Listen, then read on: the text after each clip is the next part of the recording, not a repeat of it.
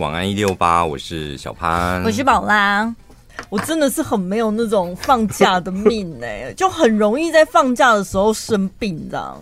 我其实从上个礼拜一开始，我就已经在头痛了。嗯，然后但是因为连假前几天我们就是工作很多，根本就没时间理会，我就只能吃止痛药。但是那个头痛是止痛药都止不住的，我想说完了，中暑了。因为中暑的头痛就是吃止痛药没用的那一种。好，所以后来就是好不容易工作都处理完了，开始放假了之后，我就赶快跑去那个按摩，请他帮我刮痧，这样。然后刮痧完按一按之后，就觉得哦，有哦，真的果然就是轻松很多。嗯、但是回到家之后就觉得 又来了，奇怪，怎么还是油油啊挺啊？以前都是立刻按完刮完就是立刻神清气爽，为什么？这一次是因为拖太多天了，为什么会油油啊疼啊这样子？又有有点很怕他又要压起来这样。这是刷掉吧？我觉得。我想说，对我真的走投无路。我想说，该不会真的中邪了吧？我想说，不可能，那我就没有我除了头痛，我没有其他觉得不对的地方。然后我就赶快多喝水然后，祈祷自己，想说是不是应该睡个觉，隔天就会好了。嗯我在我的那个就是彻底排除所有头痛的情况，真的大概花了两天的时间吧。我想说是，是你有去照镜子吗？怎么样？我脸看起来很不对劲吗？不是，就怀疑自己中邪的时候，我觉得最好的方式就是照镜子。我跟你讲，讲到镜子，我家里唯一一个不对劲的地方，就是我发现我的那个浴室镜子上面有一个手印。好可爱呀！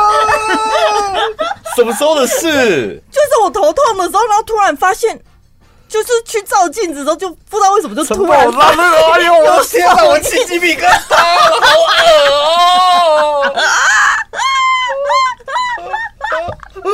为什么这样当我觉得过得好好的，你都被中邪啊？可是我觉得那应该是我自己的手印，只是我想不起来我什么时候去摸了镜子。我想说，嗯。什么情况下我干嘛去摸镜子？我有陈爸，我觉得你一定是中邪，因为你刚刚一讲，我就浑身起鸡皮疙瘩。所以我要去庙里，他来了。所以我要去庙里走走吗？我觉得你应该要去哎、欸。那要找谁？找什么庙？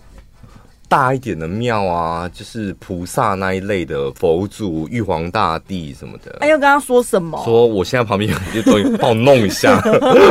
我多捐一点钱呐、啊！我说我捐五百够吗？Uh, 你保个杯嘛？Uh, 你说捐五百够吗？然后他可能给你就杯。你说一千 极限哦。你干嘛一副跟人家喊？不然你不出钱，不是帮你？应该先问他我身边有没有什么怪东西。你何必这么多此一举？那有你再宝贝一次哦。然后对，再请他帮我解决、啊。太麻烦了，你就直接跟他讲说，我现在我就捐五百，然后你帮我把旁身旁不好的东西去除掉。你也不知道到底有什么，到底是什么猫狗还是人还是什么，还是自己运气不好，帮我不好的东西身上不好的东西去掉，这样，嗯、直接就喊价格了，比。单刀直入啊！你还没聊心情呢、我最近不知道是不是中暑，还是我压力太大了。博主给我一些方向，我说什么方向啊？就是屌高啊！你旁边有鬼。可是。不是那个，不是都是什么水洗看你的心意，哪有人在喊价的？我没有喊价，就我现在想要出五百，你可不可以帮我解决啊？哦哦哦，随什么意呀？不是你点光明灯都有一个那个牌价了，对，他是菩萨哎、欸，嗯，就应该要比他更高一点。我因为我曾经有过一次，也是那时候在台北，我就说为了业绩嘛，就跟人家一直到处乱拜，你知道嗯。土地公，然后我不知道那到底是什么哦，济公，然后四面佛，就那一个月一直在在拜，拜到后来我好像中邪。我讲真的，我是真的觉得我中邪，就是我晚上常做噩梦，然后那时候我有跟大家讲过嘛，我人很胖，然后又异位性皮肤炎，一大堆怪病这样，嗯，然后我真的直觉我是中邪，嗯，后来我就那个。到那个台中，回来台中的时候，就去那个通宵的佛祖庙拜拜。我真的直接跟他讲，我就说我捐一千，你帮我把那些不好的东西去除掉，然后我以后不会再去拜那些奇怪的小庙了。这样。哦哦哦哦。然后呢？那后来真的觉得恢复好了之后，要再回去还愿吗？没有，没不用啊！我当场当场、哦、就等于说一千块就我就跟他讲说，嗯、那我这样我因为我没有带东西，就是我捐一千块这样可以吗？就是一个行杯啦，然后就立刻就是投钱，然后赶快拜拜这样。所以也不会有那个什么庙祝出来干嘛喷苦的胡啊醉什么的，叮叮叮叮叮什么的，喷醉暖，对啊，没有啦，我觉得自己、哦、就拜完就好了。啊，圣杯一个就好，不是要用连三个？没有，就一个，他就答应了、啊。我那时候，我那时候的做法是这样啦。好，我不知道是可不可以，但是我觉得这是一个非常合理的方式。那搜狗旁边那个。我真的不知道。我跟你讲，那一间我有一些不好，不是不太好的回忆，所以我也是。嗯，我有听说。嗯，好。怎样？我们该不会收音机旁边有一些，就是你知道佛学人士，你们会觉得我这样是不太可以的吗？但是我是自己是这样做，我是觉得还可以。不会感觉你没有什么冒犯呐、啊，因为就是有一个香油钱了。对，我是直接就是讲清楚，就是我们的。交易是怎样？那我最重要的是，我需要菩萨的帮忙。对啊，而且你，他也给你一个醒杯了、啊、我能出的，我我能出的，现在就是钱啊。嗯、那最快的方法，就像有点像是我们生病的去小儿科看医生是一样的道理。但我们从科学角度来分析的话，不要听，不要听那些东西啦，小姐。啊，现在的现在都中邪，还是没跟你讲科学嘞？没有，就是不舒服，真的不能拖。你看我拖太久了，身体要恢复，就是要花点时间，没那么快。没有，你这就是中邪。我觉得那个掌印就是给你一个。我本来想要跟你讲的是。你在看你自己有没有中邪或卡到一些脏东西？嗯、我觉得你就看照镜子，嗯，看着你自己的脸，嗯，你会不会觉得自己的脸越看越怪？变形吗？就是你不会变形，变形太可怕了。你到底在过什么样的生活？说有啊，我知道在我们家照镜，我脸都变形。我想说，不奇怪的，是不是镜子不平？没有，你就越看你就觉得好像自己的脸很有点不像自己的脸。然后我有点看，会觉得我不认识不好看，或是怎样？对，就是会有一些负面的情绪什么的。要看多久？我不知道，你就一直看吧，看到你自己找出一个答案来，或是你看着照镜子发现，嗯，奇怪，我怎么斗鸡眼呢？好，我今天晚上就来看看。我觉得，怎么你住进去已经多久时间？半年？四月没有啦，两个月而已。这阵子顺利吗？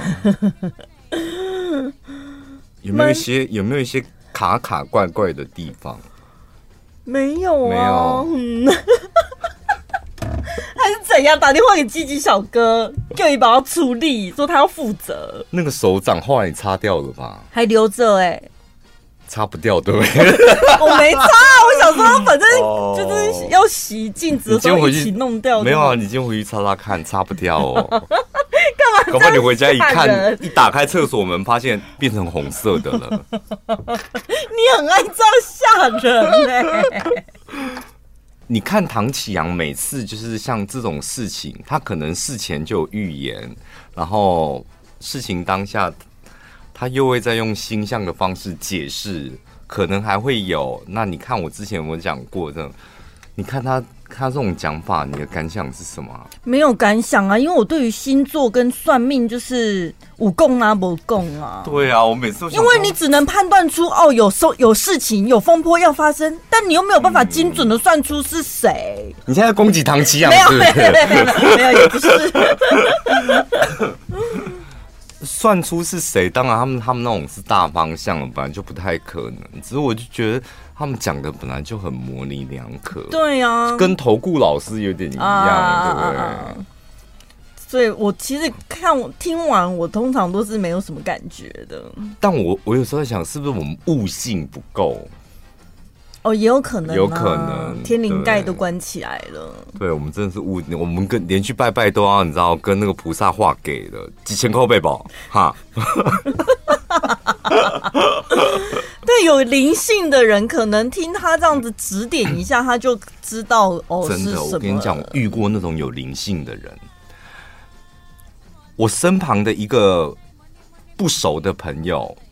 他就是喜欢画画的那种啊，就从小就喜欢画画，然后突然间有一天，他就下定决心他要当个画家，然后家里非常反对，然后家里只是跟他讲说画画将来的出路不好走，就是没什么出路这样。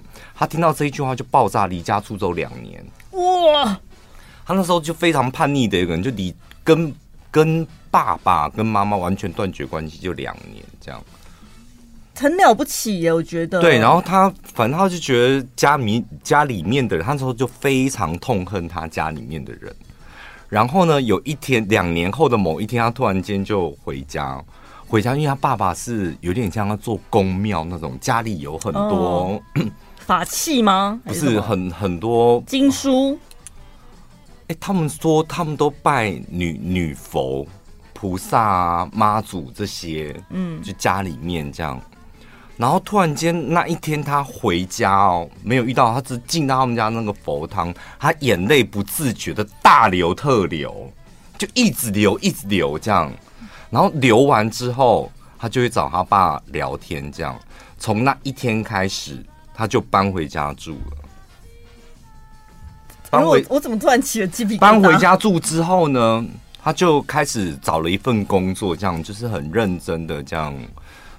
南投、台中这样往返，然后 后来他，我们听说他说呢，他真的就是那一刻，他还知道说，哦，我这两年是做错的事，我误解我家人了，嗯，然后我现在应该要跟着我的家人一起认真的工作，这样不应该再就反正有点反反省跟反后悔这样。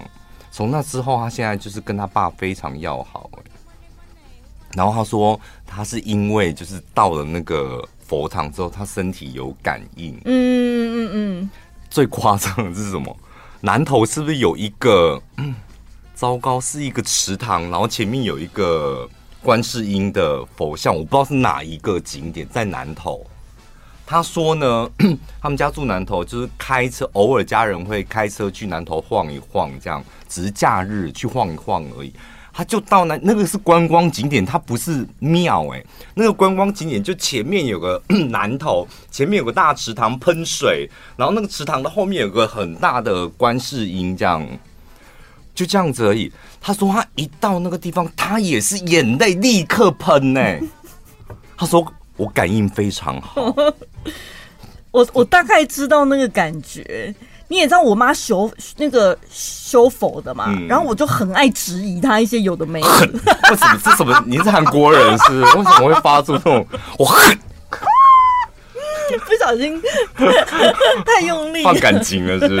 就是我很爱质疑他一些有的没有的，就是为什么祖先到底要拜几年什么的？嗯、他不是应该要去投胎？嗯、你要叫你又要叫他早日投胎，又要叫他保佑我们，他到底要去哪？到底人现在到底在哪里？我很爱质疑这些有的没有的。然后有一阵子，就突然发现身边有蛮多人是信阿门的，嗯，也有那种原本拿香后来改信的，然后。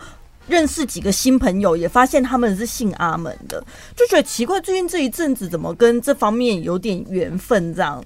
然后呢，他们都会在那边什么散播欢乐、散播爱，这样，我就比较喜欢这一种正向的一种风格跟思考这样。然后呢，就刚好那一阵子有一有一些机会，然后我也是去看那个什么教堂，嗯，进去就觉得哎。欸为什么我一踏进到教堂里面，我就觉得我心情好平静哦？嗯，然后我去香港跟澳门，我也还特别查景点有教堂，我就进去看看这样子。嗯、本来只是欣赏那个耶稣像啊、建筑或者是什么彩绘玻璃很漂亮，但是我就觉得好像真的心情有受影响。嗯、后来有一次机会，就是不知道为什么。有一个聚会是大家可以聚在一起祷告，然后帮你身边的人给他一个祝福什么的。嗯、我也是突然大流泪耶，那我想说莫名其妙，到底哭点是什么？为什么我就眼泪止不住这样？我想说，该不会祷告的时候你就眼泪？对对对，但是讲到你的事吗？还是他们在为你祷告？就我觉得突然很感动哦，嗯，然后后来就。辗转，我拿到一本圣经，小圣经，嗯、我现在想不起来是谁给我的了。然后我想说，天哪，这一连串的事情发生在我身上，我该不会就是要跟我妈背道而驰？我应该要去了解一下主到底想要告诉我什么？嗯、我就决定拿到那本圣经开始呢。我回到家，每晚睡前我一定要翻一两篇，看他的故事，这样。嗯后来发现，我大概看两行我就睡着了吧。隔天起来我就知道说啊，我误会了啦，没有什么误信啦，我自己自作多情了，根本没那回事。到现在哦，你有尝试过，就每天看能不能进进去圣经的世界？对对对，进不去耶，连创世纪我都看不完。创世纪不是七天吗？我没有办法走到第七天。没有，我是觉得任何有关于阅读的东西你都进不去，那跟基督教好像没有关系，因为你本来就不应该读圣经啦。为什么信教的人不就是一定要看那些经典？修佛的人也要念佛经呐。你适合念或者是听，你说一个字一个字这样一页页，哦、你本来就没办法啦。所以，我应该去听人家讲道传教什么、呃、我不用自己读圣经的。就选择一下用听的看看，就是。可是你现在也也不太需要宗教信仰啊。嗯，对。对，有些人是这样，他就是有宗教信仰，他会觉得。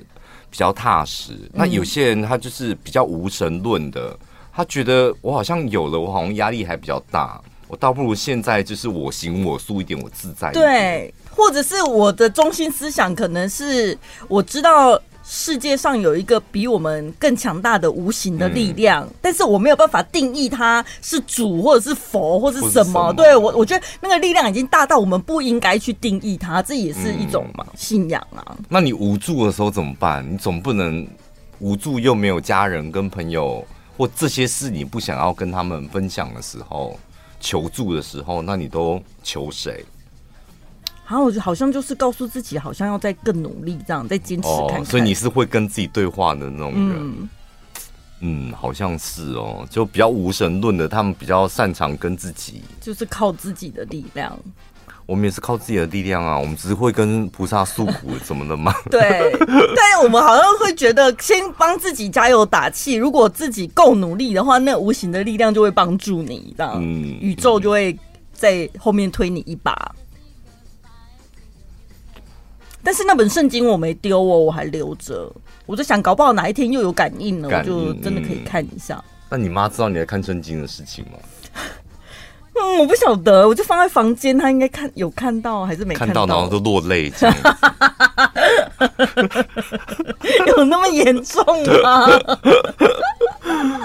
我不知道哎、欸，就是比如说有些基督徒，他们就是。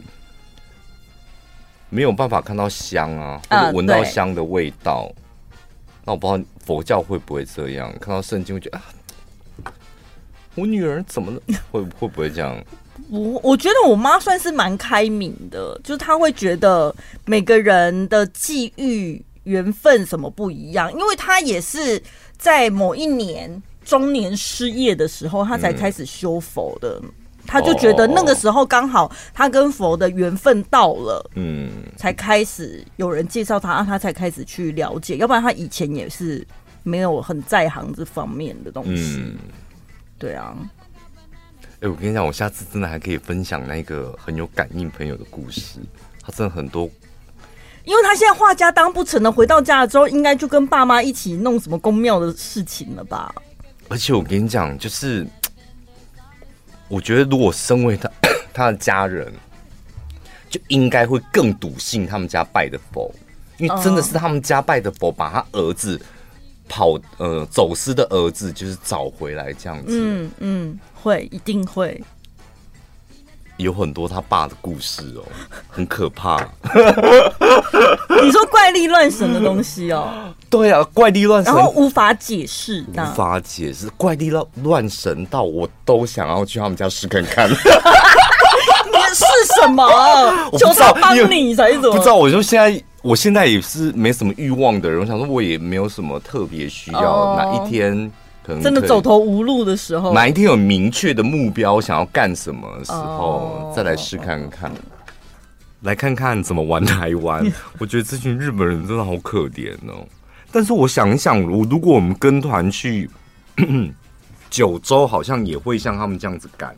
就是我们出国也是行程都开都把它排很满，尤其是你参加旅行团的、嗯、台湾人有一个消费观念，就是我花钱了，我就是一定要你知道吃饱，然后呢该玩的、该该买的什么都要得到，这样子才物超所值吧。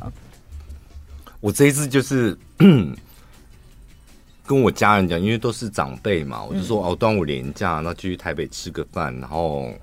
逛街，因为他们一直有个梦想，想要去 新宿逛街。然后新宿就很多百货，这样他们有个梦想。然后我想说，哎，那好，如果你们爱逛街的话，那新一区其实就是很好逛的地方啊。星光、微风，然后你可以到处走来走去。对，它那个徒步范围非常大，很广嘛。嗯、那你你要逛到 A 十一馆这样都可以这样。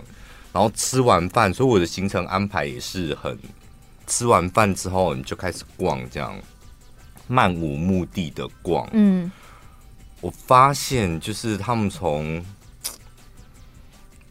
信义为风，大概真的有点快走不到 A 酒馆呢。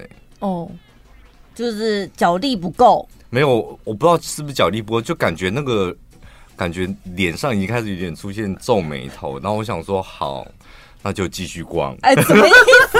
你是什爸妈带小孩出去放电是不是？然后把他们的电全部？没有，我想看一下他们的体力极限到底在哪里呀、啊？哦、然后我就说，哎，那先陪我去那个呃 A 酒馆的几楼买一个东西，然后我就走上去，然后我就。买，我发现他们就站在门口那里发呆，哎，我想说，哎，好像快不行了，然后就后来就再带他们去逛，又逛回去那个信义微风，嗯，然后又从头再逛这样，然后逛到大概七八点，我就突然间讲说，哎，你们该不会是现在已经完全没体力了吧？然后长辈就会逞强说不会啊，嗯，那我说哦好，那我们待会再去找个晚餐来吃。然后就最后 ending 是在他们想说快结束，终于回到台北火车站要搭高铁。我说这边也可以逛哦，有很多东西可以买。就是那一摊一摊卖蛋糕啊、饼干，有没有一楼那个甜点？然后我就说，哎，那我跟那个我阿姨，就是你知道去放风一下，说那你们先逛这样。然后我们两个就是你知道去。那个回来之后，然后就看到他说他我们逛完了哦，好快哦！我妈说我们逛完，我说怎么可能？一楼台北火车站这么大，怎么可能这样子就逛完？嗯，然后我就说，我觉得你们应该是走过去也没有认真逛吧，我们再逛一次。好逼人呐！我说起码要买个东西回去，譬如送你的媳妇啊，哦、或是送弟弟什么的。带个东西回去会比较好。他说不用，他们不喜欢。我说不要管家要不要，重点是你的一份心意。我们再逛逛。压力好大哦。然后我真的是每一摊我都认真跟他们讲说，像这个这一家的蛋糕很便宜又很好吃，就跟他们介绍。每一个都介绍，你就是一个非常称职的导游，很称职啊。因为我就就我知道介绍给他们，然后后来就是。他们半强迫的方式逼他们买了四个好像芋头蛋糕吧，oh. 然后你要体一整天的体力的耗尽，然后外加又又逛街这样，然后又提那么很多东西，嗯、然后最后我说要不要就是坐下来休息一下，嗯，不然离车还有一段时间这样，然后就找了摩斯汉堡，然后重点来喽，三个长辈，那个摩斯汉堡旁边的小吧台区只有两张椅子。哦，oh. 然后我就看到另外一个长辈，就是有点眼冒金星的说：“啊，给你们做。”逞强。然后我都想说，就是要这样子，就逼出他们的极限在哪里。嗯，所以你们搭高铁是搭到苗栗站？没有啊，搭到台中啊，他们在台中住啊。哦，oh. 对，苗栗站。就是更累，因为就是四十五分钟才一班吧。哦，这个行程差不多就是我刚刚的那种逻辑的排法。日本人台湾五天怎么玩？就是他们要环岛哦，从北到南，由西到东，全部都要玩到。但是我们看起来好像会很拼，但是我都觉得，我自以为啦，嗯、对外国人来说，台湾这么小一个岛，这样子应该不会太累吧？对他们来讲，应该蛮轻松。我觉得是这些景点都还蛮奇怪的。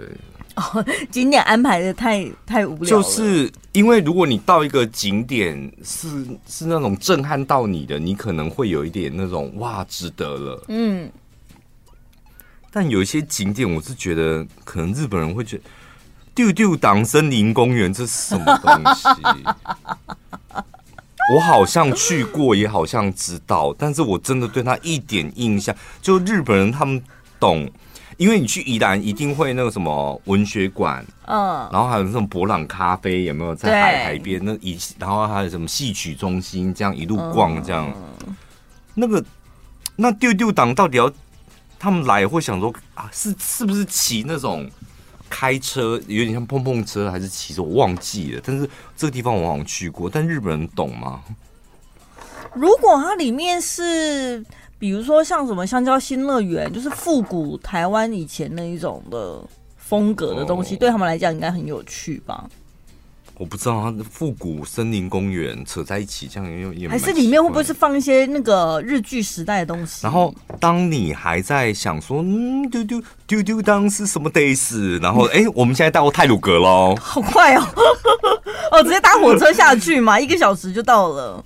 第二天呐、啊，第二天就直接拼到泰鲁阁、泰鲁阁、三仙台、台东那边大断崖呀，铁道艺术村，哇，这么多这种村，这个蛮不错的啦，就是台东那里什么的。但是一下子那种真的是十分钟放你下去，十分钟或半小时就可以结束，然后立刻上车再前往下一个景点，这样。对，因为他们要赶到高雄过夜。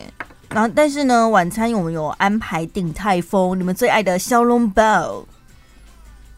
那不是搭飞机，飞机上面就有了吗？啊，现场的当然比较不一样，哦、比较新鲜嘛。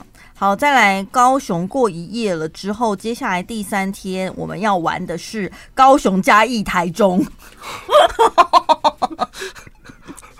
好猛哦！不是，而且我，而且我跟你讲，你光想哦，会参加这种团的。大部分不就是我长辈吗？嗯，然后长辈你还这么操他，跟我那个带家里的长辈去台北有什么两样？可是他们的点就是小点呐、啊，你看他高雄只不过去莲池潭，莲池潭不就是那个龙虎塔拍一拍照就走了，然后赶快到嘉义去快意生活村，说大不大，说小不小，反正就是那些日式建筑，他们也不会太特别兴奋吧？嗯、他们看的够多了，可能也是随便拍拍逛逛就走了。然后故宫南院。故宫南院会给他们看多久？哎、欸，那个要走好像也走蛮远的哎、欸。没有没有看多久，因为接下来我们到要到台中。对啊，啊，公园眼科啊，几间店呢啊？啊，因为就是在公园眼科让你吃个冰之后，立刻就让你应该是睡台中了吧？对，睡台中了。对，然后晚上就跟你讲说，你可以去那个自己逛一逛逢甲夜市，嗯，一中夜市也可以，还是要去望高寮。隔天。你就要前往野柳哦，就是东北角，哇塞，十分十分瀑布那里，哦、九份一定要去的，对不对？这个真的好逼人哦。然后呢，在台北住一晚，最后一天就是台北的啊、呃、忠烈祠啊、龙龙山寺啊，那又要去故宫。故宫南院不是去过了吗？然后台北故宫又再去一次。北院不一样，是 different。好，然后中正纪念堂、总统府。哦，晚上就是搭飞机离开。长辈们就是阿公阿妈，你们参加这种团真的会开心吗？会觉得收获满满？会。我觉得，我觉得你们的阳寿好像会减掉，减掉五年，就是已经是已经是一个虚弱的状态了。又参加一个这种行程，虽然都有人帮你处理的好好的，你就是上车下车，上车下车。嗯但是这种地方也得要晒太阳，也得要走啊。这些地方是吧？那个丢丢档你就得要下去走啊。但是如果我们台湾人自己参加的国旅是不会这样安排，是不是？国旅环岛旅游五日游这样。我我比较少看到国旅是环岛成这样，大部分的国旅真的都是抓那种三天两夜、两天一夜的。我想要自己来体验看看呢。国旅哦，按照这个行程走一圈试试看。好像蛮好玩，就 就直接阳寿少掉十年了，怎么可能？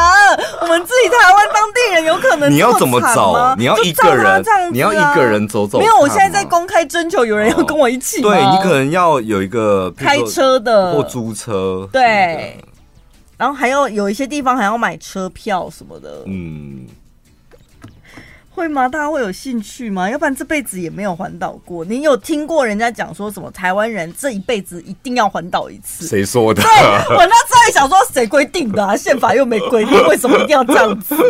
台湾人一定要到阿里山看日出一次。对，以台湾人一定要攻顶玉山一次，什么的。身为台湾人，你没听过晚安一六八，你就得死。对，这是什么？这不就宣传的口号吗？不认识小潘宝拉，你也得死。让你一吃就上瘾，嘴巴很忙。综合海鲜脆饼，独创三种饼体，先蒸熟再油炸，脱油技术让口感更酥脆。办公室零食追剧好伙伴，就是要让你嘴巴很忙，停不下来。即日起到七月六号，点选节目资讯栏专属链接，订购嘴巴很忙综合海鲜脆饼，买十送二最划算，直接免运，一包只要一百二十一元。我觉得到目前今年应该是最好的新闻就这个了吧？你说萧敬腾？对啊，因为我前几天是颁给那个马斯克跟祖克伯打架，但我现在我觉得应该要颁给萧敬腾。我昨天看文字的时候，我是没什么太大的感觉，就觉得好没惊喜哦，早就知道了。但是看了影片之后，就发现啊，好像会被感动哎，被谁感动？被萧敬腾啊，嗯、因为他真情告白，然后还哽咽落泪，就觉得哦，嗯、我会我很容易被男孩子的眼泪打动。渣男就对付陈宝拉，就是两招就好了。你要会落泪，重要时刻，然后再下跪。下跪加落泪。对啊，这个就是不管你犯什么错，这样铁定没问题的啦。那个随扈是吗？古拉斯的随扈。随扈，你对老婆下跪，然后流眼泪。我觉得老婆，我回来了。我是一时意乱情迷。这一招是可以赌赌看，我觉得。如果当一个男人犯错的时候，嗯，用下跪再加眼泪，好像。应该有五六成可能可以挽回一点。别人我是不知道啦，但我肯定是高达八九成的啦。八九百成吗？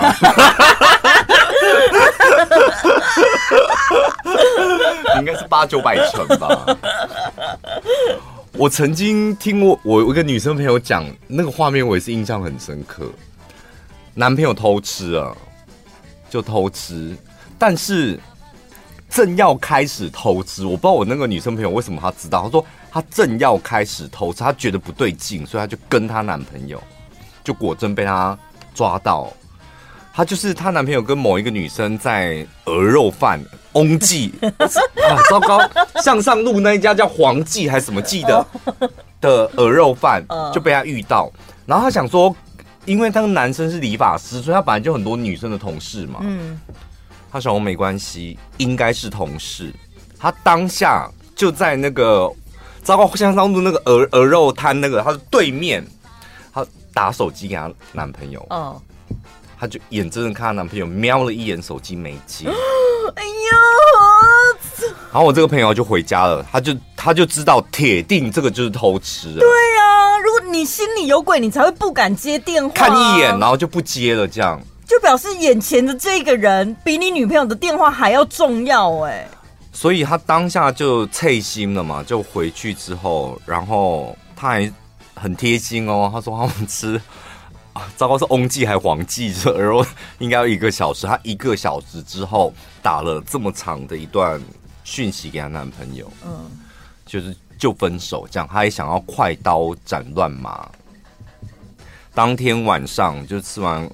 传完讯息，当天她男朋友就一直打电话，一直打电话，她都不接嘛。然后最后她就她就不想理理她男朋友电话，想说他一定是狂打。她最后就看手机跳出一个讯息说：“如果你愿意的话，可以见我一面吗？我想再跟你讲讲话。”这样，然后就看那个手机又丢旁边，最后又跳出一个讯息：“我会在你家楼下一直等你到什么你下来。”这样。嗯、啊，我朋友呢？大荣东街，哎，你讲太细了啦！因为他们家就是面河沟的那个，嗯嗯，然后他就看到那讯息，他就是想说，他到他想要看他，你知道那时候脆心到，他想说，我想要看看你到底演哪出，你可以等多久这样？他就去外面阳台外面看，真的男朋友就坐在摩托车上面，就在他们家楼下这样。他想说，哦，真的在等哎，然后就进去这样看他的电视这样。过了一个小时，呃，十二点了吧？他就再去看，还在下面。这时候出现了 非常致命的一个画面，我朋友就心软了。怎样？他刚好抬头也看到他？没有，他看到她男朋友拿着手机在擦眼泪。啊！就是那个回眼泪的动作。他当下就心软了，他从上面看，所以他是看到他的头顶在加回眼，然后想说，擦汗对，我跟你讲，他就想确认，但他当下就已经起鸡皮疙瘩，他就觉得他他已经心软掉一半，他看到这个动作，他又在那边盯着他看，想说，是真的在哭吗？又看到第二次就是回眼泪的动作，这时候她忍不住了，因为她一定要下楼去亲眼确认她男朋友是不是在哭。嗯，然后就下楼，然后就 那个自动门打开，她男朋友的头抬起来，她看到满脸泪水，和好了。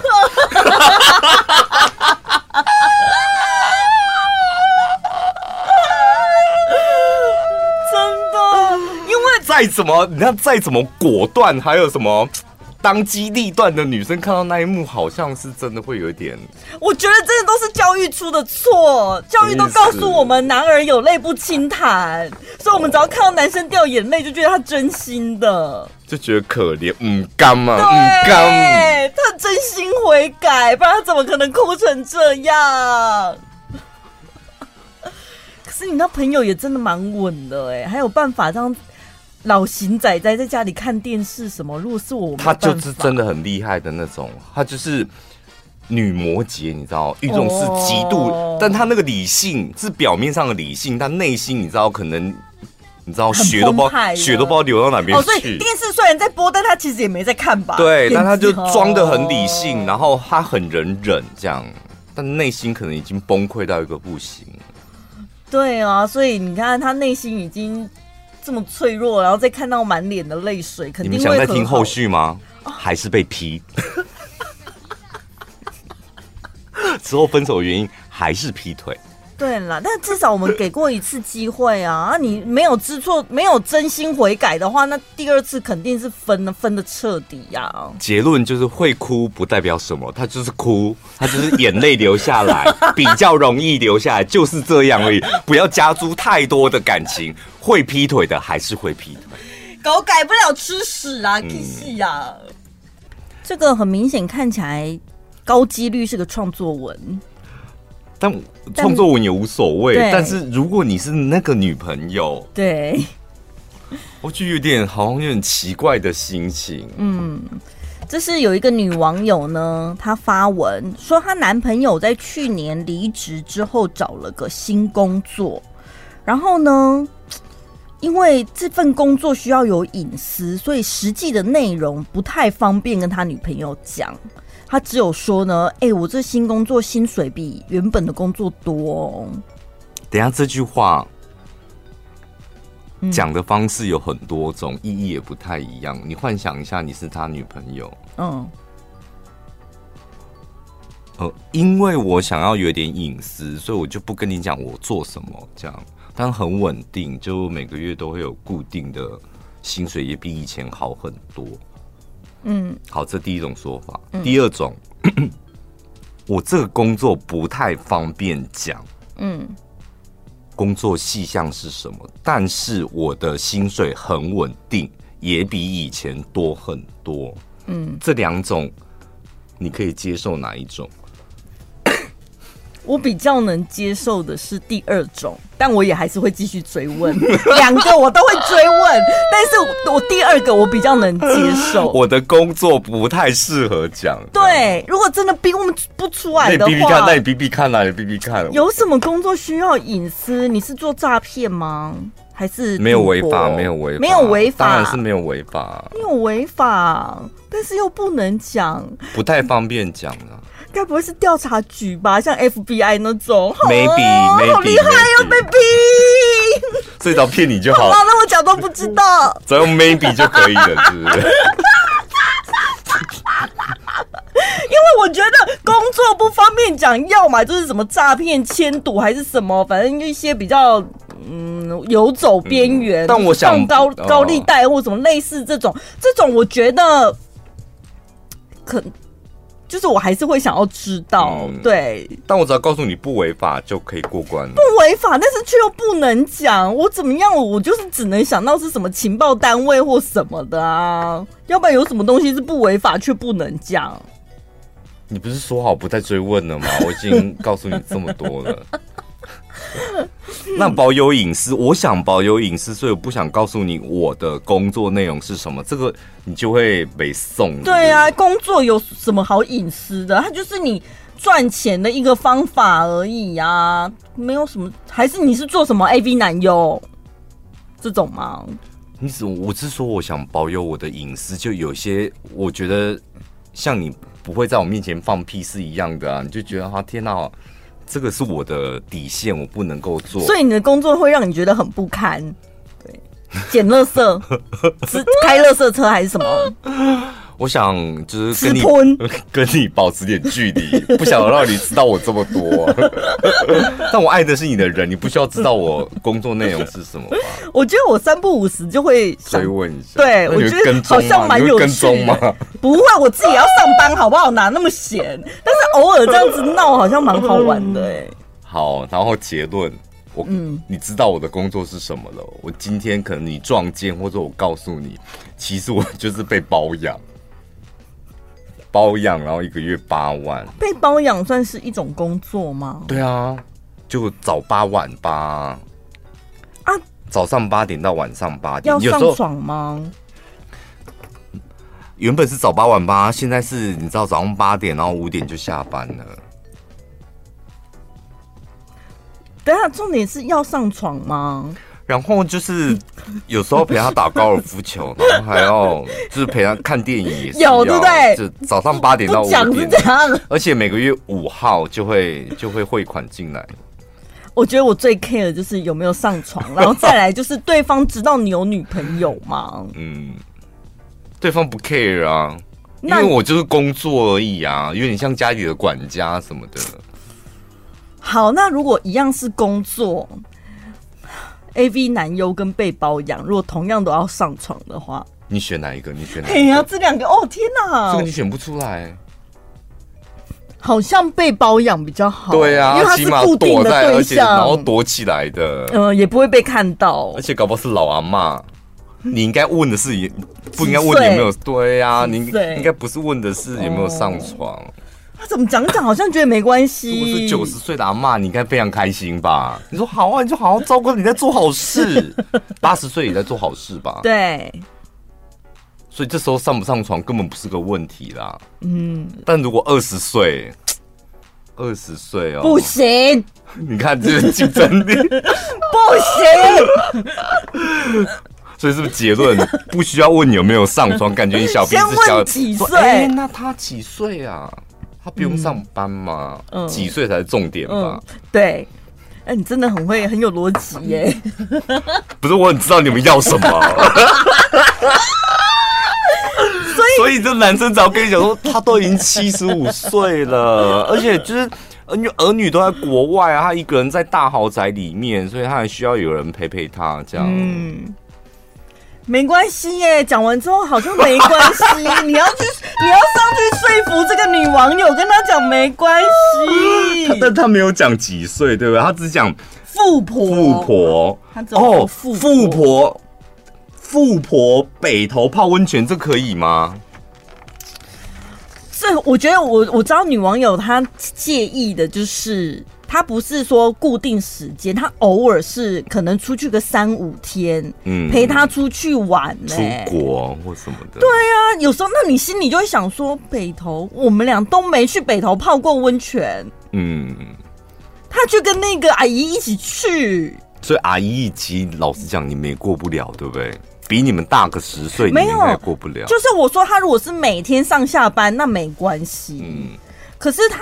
他们如果是已经出去玩了，总不能当成员工旅游吧？员工旅游还可以带伴伴侣一起去，但是这个员工旅游我是跟不了的、因为有些很多工作也都是要加班啊，假日也都加，这些这些都有那个加班加给啊。那因为我这个这个月有去北投泡温泉两天，连着两天，所以我这个月是领十万呢、老婆，十万，原本只有八万而已。然后下个月因为可能会出国，所以可能会领到十八万，这样可以吗？等下，那这份工作你打算做多久？做到他死啊！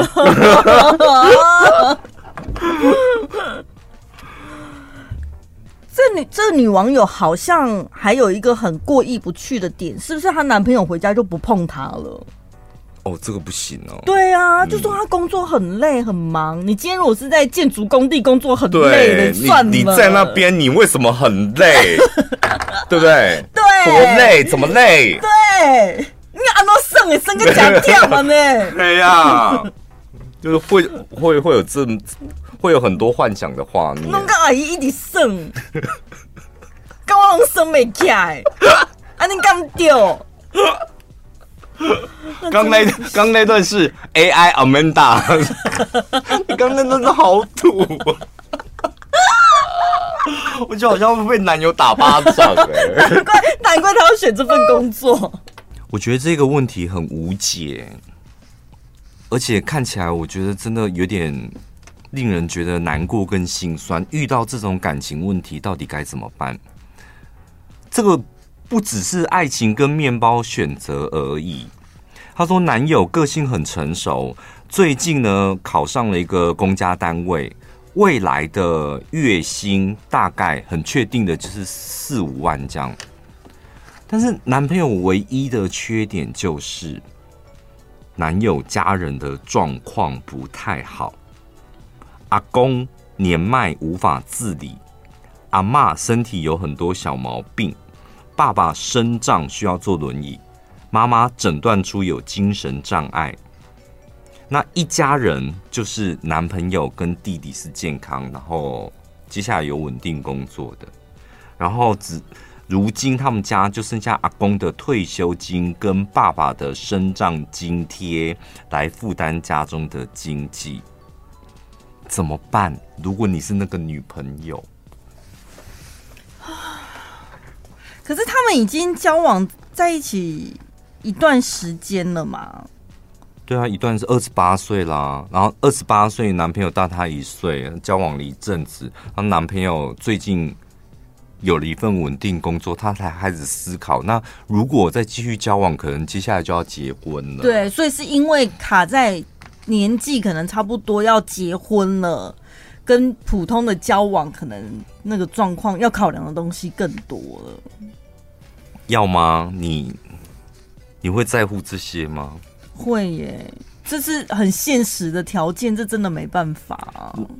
那怎么办？就是提分手。那你分手理由要什么？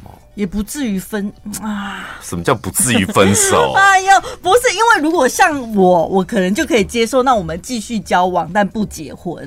可是这个网友会提出这个问题，表示他就是要结婚呐。如果不结婚，干嘛跟这个人继续耗？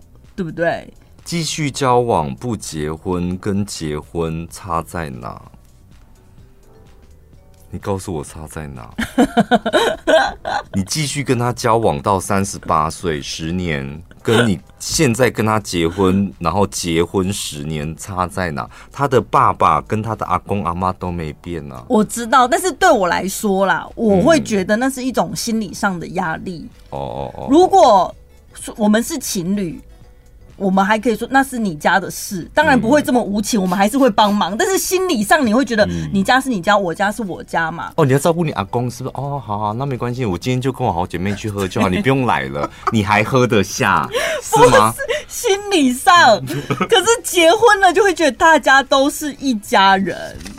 我觉得我好像没有办法承受那种压力，就是你你偶尔想放风或干嘛，你就会担心大家会不会讲话，因为你现在是可能是媳妇了，对呀、啊，身份对啊，就会不不一样哎、欸，所以要分吗？听众朋友，分扣一，不分扣二。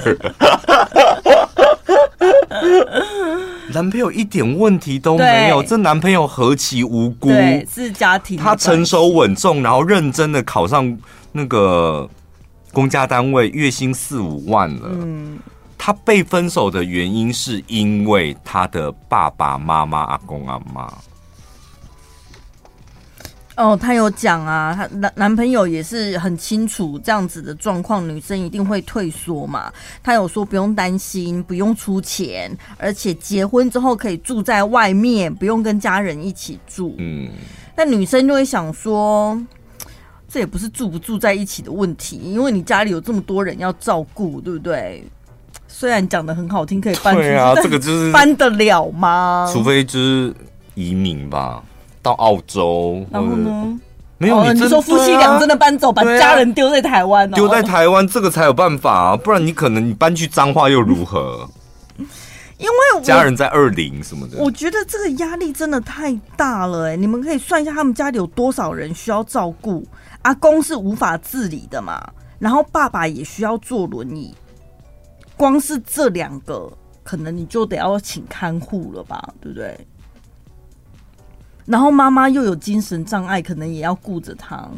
嗯，如果每一个人都要请看护的话，阿公阿妈、爸爸妈妈，那家里如果有一个，譬如他，因为一一般人不太会有阿公阿妈嘛，哈，嗯，你的男朋友的爸爸妈妈其中一个需要被照顾，嗯，那这个你也是走吗？如果只有一个，我觉得好像还可以接受。但是一个好像已经是极限，因为我觉得对大家来讲，你就是家里几个成员几份薪水很好算呐、啊。你今天不管请看护，或者是把他送到长照机构，你硬生生的就是有一个人的薪水每个月进来就是要直接出去了、欸，哎，跟养小孩是一样的、欸，哎。所以你你光是照顾这个家人，我跟你讲，跟养小孩真的不一样，是吗？养小孩花出去的钱，你看到的是希望跟未来啊，啊，对。你把一个长辈送进养老院，那个就是一个黄昏，你知道，有有一天他，你知道，太阳会落下的，嗯，就是同样是花一个月，可能花三万五万，就那个心情、嗯、真的是不太一样，可能金额。是差不多，但是心情上的差别、很为难呢。我觉得每个人都是自私的，嗯，但我觉得敢不敢承认你自己自私，嗯，是蛮重要的。你就勇敢大方的承认说，没有办法，我真的没有办法跟你有未来，原因是因为你的家庭，嗯。那你后面的话你不用讲嘛，因为我就是你知道，我跟你结婚了之后，就我我可想而知，我接下来的生活，对那个重担会有几个，压力会有多久，这样你后面不用讲。但是我觉得有时候承认自己自私是非常不容易的一件事，是吧？也是需要勇气，还是你有办法把这种？我就是自私啊，怎么的？但自私有罪没有罪、啊、我我我在节目中好像都可以大方承认，但我不知道如果我私底下真的遇到这样，我讲不讲得出来？还是叫他来听节目的？